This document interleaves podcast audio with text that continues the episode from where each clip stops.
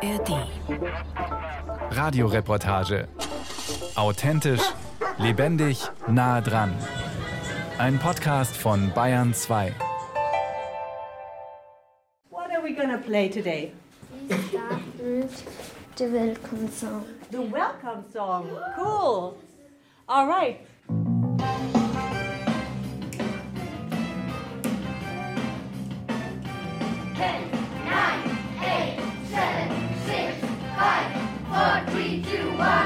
Drei Menschen haben als Ältere noch den Beruf gewechselt.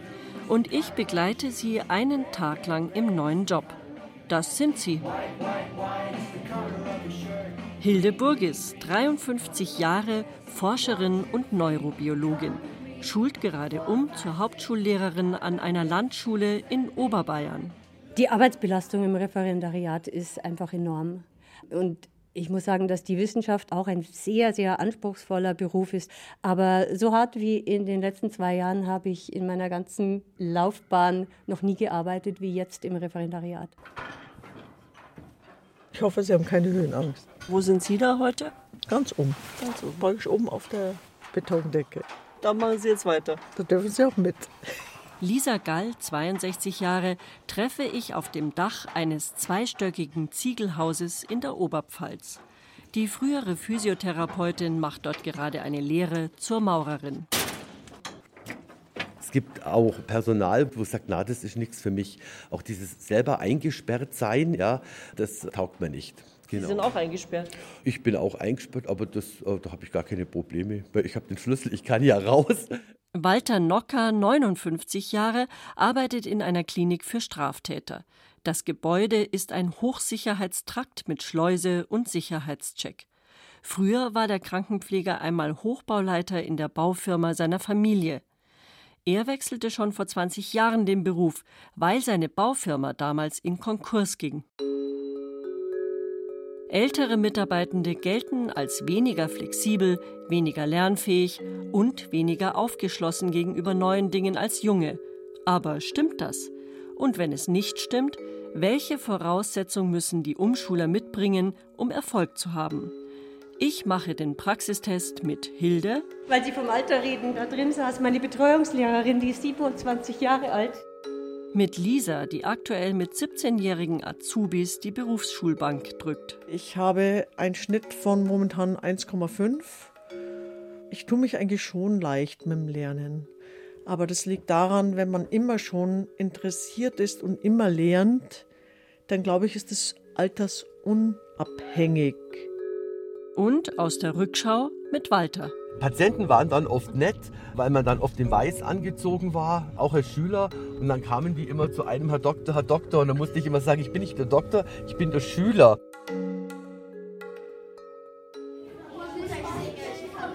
Hilde Burgis steht kurz vor ihrer Abschlussprüfung.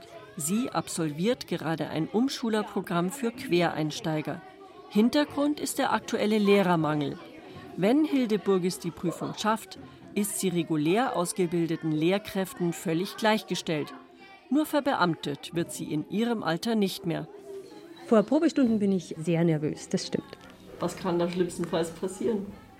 Ja, man steht mit seiner ganzen Persönlichkeit da vor der Klasse und im schlimmsten Fall kann das Lernziel, das man sich vorgenommen hat, in dieser Stunde zu erreichen, kann nicht erreicht werden.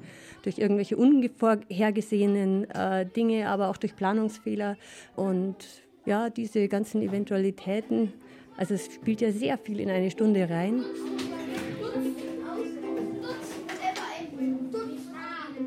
Heute noch keine Prüfung, sondern nur ein Testlauf. Es geht um nichts. Nur ich, eine Reporterin mit ihrem Mikro bin dabei. Wird alles klappen? Die Kinder ihrer fünften Klasse stimmen schon die Ukulele für den Musikunterricht. Später werden sie mir noch einen Boogie-Woogie vorspielen. Hilde Burgis macht sich bereit für die erste Stunde.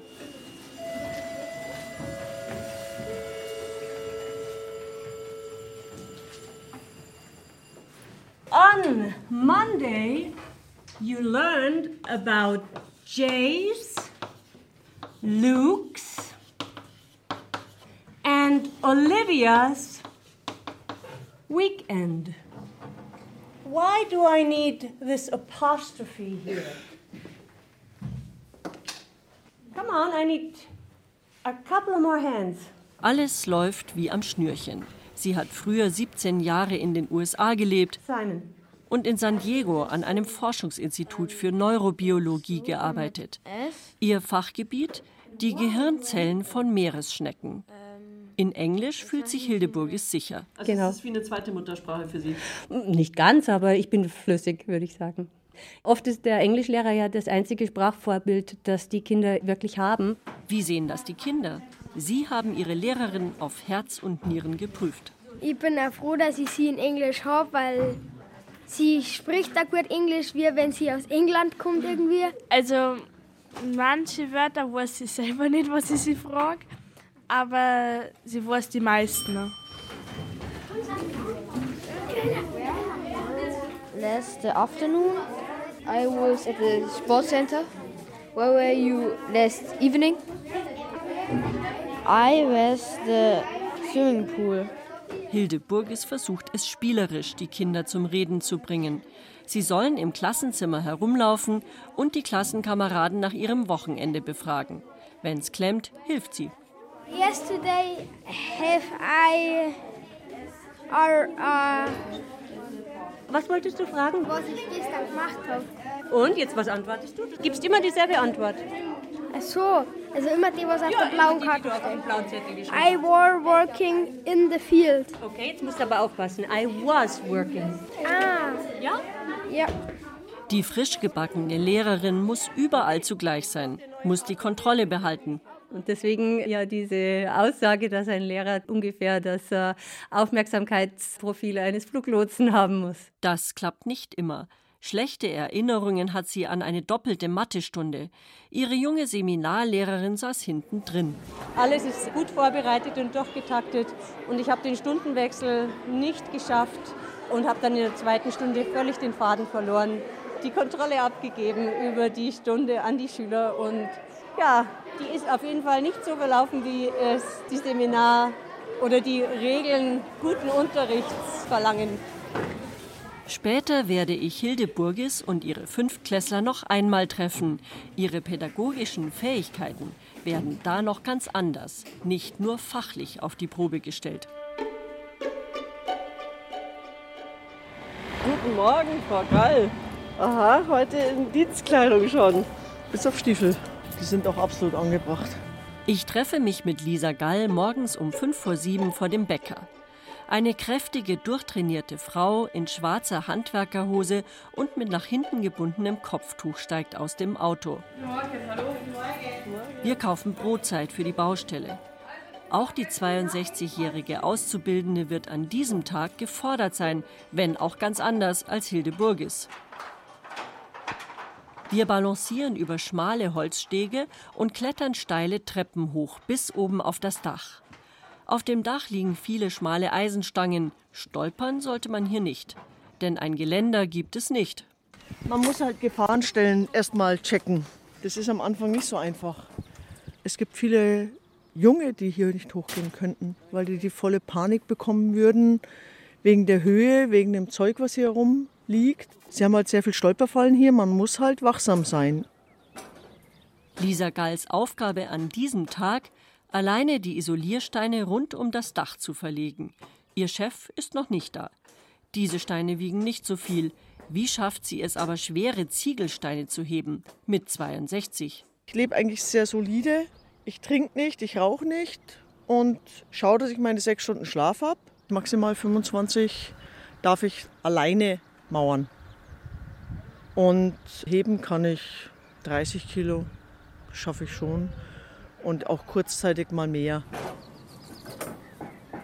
Was ihr beim Heben hilft, ihre frühere Ausbildung als Physiotherapeutin. Im Allgemeinen kann man hier wirklich schon so arbeiten, dass man sein Kreuz schont. Und wenn es zu schwer ist, das hebt er der Kahn hier hoch. Um sich für den Handwerksberuf fit zu halten, macht die Maurerin zu Hause täglich Krafttraining. Ein Fitnesstrainer steht in ihrem Sportzimmer. An diesem Tag hat sie aber ein ganz anderes Problem. Die Isoliersteine, die sie verkleben soll, passen nicht zu denen, die sie letztes Mal gesetzt hat. Lisa Gall beugt sich mit ihrer Klebedüse ganz vorne über den Rand des Daches. Das ist ein anderer Stein einfach. Der ist jetzt nicht so passend wie der original andere Stein. Das heißt, da muss ich ein bisschen Schaum dann dazwischen tun. Weil das ist jetzt überhaupt nicht prickelnd. Die haben mehr so eine Tendenz, nach vorne zu fallen. Ihr Chef ist nicht erreichbar. Zunächst mal behilft sie sich selbst. Stützt die Steine mit Nägeln, die sie in der Tasche hat. Ich kann mir nicht hier wegen jedem Pups da zum Kapo gehen und jeden Schmarrn fragen. Wird der Kapo sie kritisieren? Das wird sie später noch erfahren, wenn er da ist. Ich liebe es, kritisiert zu werden, damit ich mich verbessern kann. Ich meine, es geht ja, es geht ja oft diese Meinung um, nichts gesagt ist schon gelobt. Da bin ich aber anderer Meinung. Das muss bloß begründet sein. Und nicht einfach so aus heiterem Himmel Kritik, die nicht fundiert ist, wo ich gar nichts dafür kann oder wo ich gar nicht dabei war. Dann werde ich deutlich. Das ist hier so ein, so ein, Hochsicherheitstrakt, genau. Also die Glasscheiben, wo man hier sieht, man hat speziell auf Gitterstäbe verzichtet, weil die sollen ja hier jetzt nicht nur verwahrt werden, sondern eben Therapie machen. Können Menschen im fortgeschrittenen Alter noch erfolgreich den Beruf wechseln? Ich mache den Realitätscheck mit dem Krankenpfleger Walter Nocker. Heute arbeitet er mit Straftätern in der Psychiatrie. Wir stehen vor dem Klinikgebäude in Kaufbeuren. Rein dürfen wir nicht, denn es gibt strenge Sicherheitsvorkehrungen. Zur Erinnerung, Walter Nocker wechselte vor 20 Jahren aus dem Bau in die Gesundheitsbranche, also genau in die umgekehrte Richtung wie die 62-jährige Maurerin Lisa Gall. Ich frage ihn, ist er in seinem neuen Beruf glücklich geworden? Also mit Menschen arbeiten ist schon genau mein Ding. Habe ich aber auch erst später entdeckt. Aber dass ich es dann natürlich mit so einer Begeisterung macht, das hätte ich vorher nicht gedacht. Aber es ist auch sehr anstrengend. Also das ist natürlich jetzt anders wie auf dem Bau. Da lasse ich halt um 5 Uhr mal Kelle fallen und der Job ist erledigt. Glücklich als Krankenpfleger, obwohl er ganz klar viel weniger verdient als in seiner früheren Baufirma? Das habe ich aber vorher gewusst, dass ich schon schlechter verdiene als Krankenpfleger als früher. Aber das war es mir eigentlich wert. Wir fahren in Walter Nockers Bungalow. Sein Großvater hat ihn gebaut für die Familie und viele Häuser in der Nachbarschaft auch. Nocker erzählt das mit Wehmut.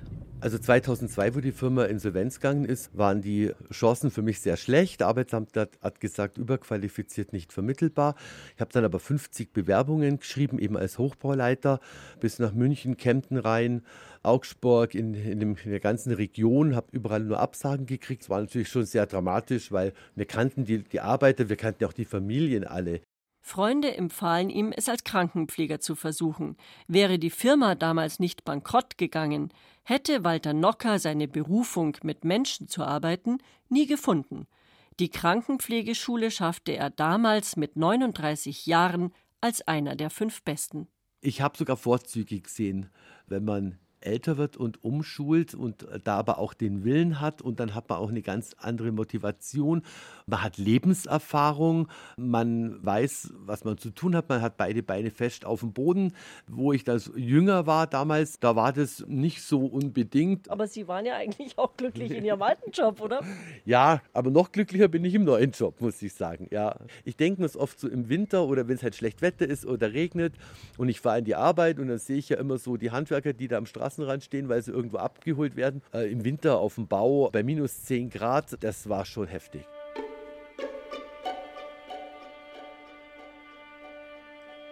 Zurück bei Lisa Gall auf der Baustelle in der Oberpfalz. Inzwischen brennt die Sonne herunter. Aber Wind, Hitze, Kälte, das stört die Maurerin nicht. Gibt doch nichts Schöneres, als draußen zu sein den ganzen Tag. Der Wind pfeift, aber es kann auch kalt sein. Ich bin nicht sehr kälteempfindlich. Wir sind schon bei Schnee, Regen und Schneematsch draußen gewesen. Oder wenn es mal richtig kalt war. Schlimm ist ja nasskalt. Inzwischen halten die Isoliersteine, die sie so mühsam befestigt hat, richtig gut. Sie stehen akkurat in einer Linie. Der Capo kommt zur Abnahme. Er lobt seine 62-jährige Lehrlingsfrau. Und hat sie es gut gemacht, die Lisa? Ja, wenn man da die Schnur durchschaut, einwandfrei. Könnte nicht besser sein. Wenn einer das Interesse hat daran, dann kann er das. Egal wie alt. Egal wie alt. Hauptsache ein Wille ist da und die Motivation und das reicht. Mehr braucht man nicht. Auch mit 80. Auch mit 80? Wenn er noch fit ist und gehen kann, das reicht.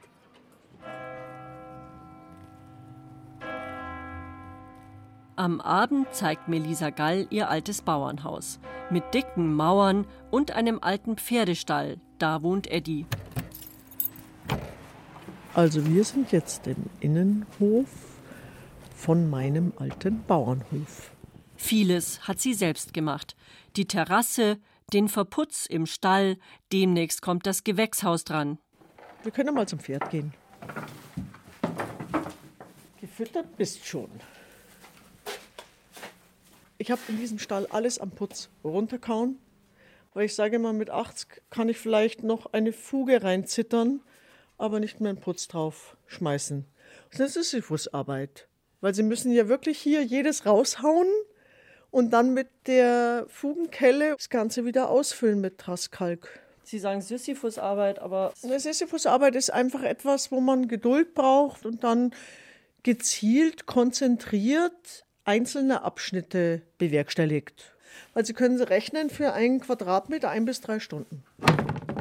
Ja, Handwerk, muss ich sagen, hat schon etwas Faszinierendes, weil man etwas schafft. Man sieht sein Tagwerk. Weil Lisa die Arbeit mit alten Steinen so viel Spaß machte, wollte sie auch die Theorie dazu lernen. Sie meldete sich bei einer Baufirma als Maurerlehrling und wurde sofort genommen. Es gibt hier einen Lehrlingsmangel. Ihren Job als Physiotherapeutin macht sie für ein paar Stunden in der Woche immer noch, um sich die Lehre finanzieren zu können. Auf dem Schreibtisch liegt der Lernordner für die Berufsschule. Man ist ja schon sehr lange aus der Schule raus. Man muss halt irgendwo in seinem Gehirn herumwühlen. Hier hat man hier so Längen, 2,05 Zentimeter sind 0,0205 Meter. Und das muss man, bis man das raus hat, das hat schon gedauert, gebe ich ganz ehrlich zu. Da habe ich mir auch daneben hingeschrieben, üben. Und das habe ich wirklich jeden Tag geübt, gebe ich ehrlich zu. Viel Mühe und Disziplin muss Lisa Gall aufbringen. Ihr macht das nichts aus, weil es sie ihrem Traumjob näher bringt. Was ich so wichtig finde, ist, dass man ein bisschen weggeht von diesem Altersdenken, mit diesem Schubladendenken. Ich glaube, dass man einfach akzeptieren muss, dass es Menschen gibt, die einfach noch weiter arbeiten wollen, sich verändern wollen, weiter lernen wollen. Wie lange wollen Sie dann weiterarbeiten? So lange wie ich kann. In der Mittelschule in Assling hat der Mathematikunterricht inzwischen begonnen. Deine Aufgabe ist die folgende. Du siehst hier vorne ein Bündel Stäbchen. Wie viele sind das? Alex? Zehner. Ich lege drei dazu. Alex? 13. Sehr gut. Schreibe das bitte in mathematischer Sprache in dein Heft. Wie würdest du das aufschreiben? Hilde Burges bringt den Kindern bei, wie sie mit Mengen rechnen können. Als junge Forscherin konditionierte sie Meeresschnecken, weil sie herausfinden wollte, ob und wie diese lernen können.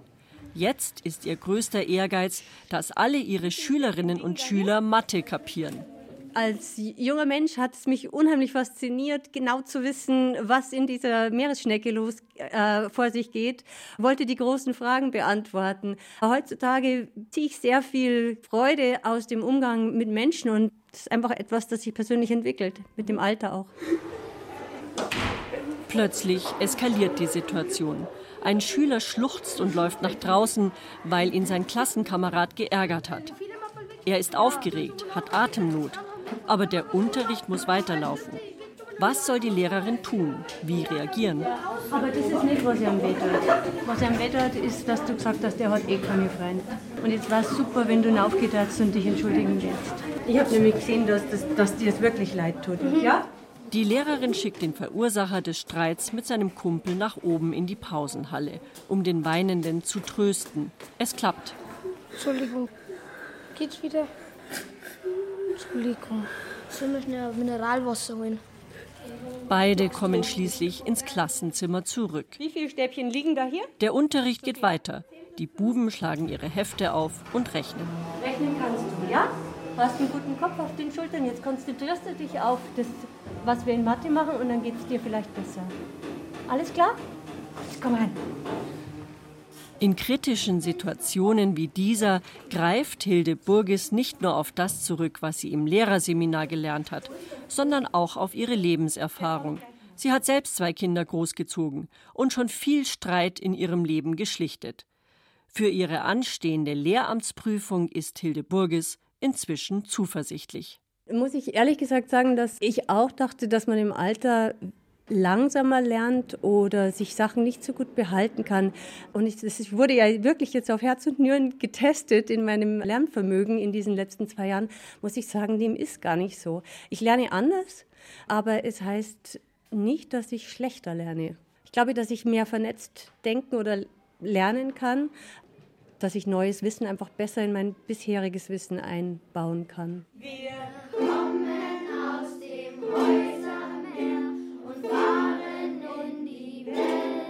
Zum Abschluss wollen die Fünftklässler noch unbedingt ihren Boogie Woogie vorspielen. Hilde Burgis unterrichtet ja auch Musik. Und um den Kindern das Ukulele-Spielen beizubringen, lernt sie es gerade selbst, autodidaktisch.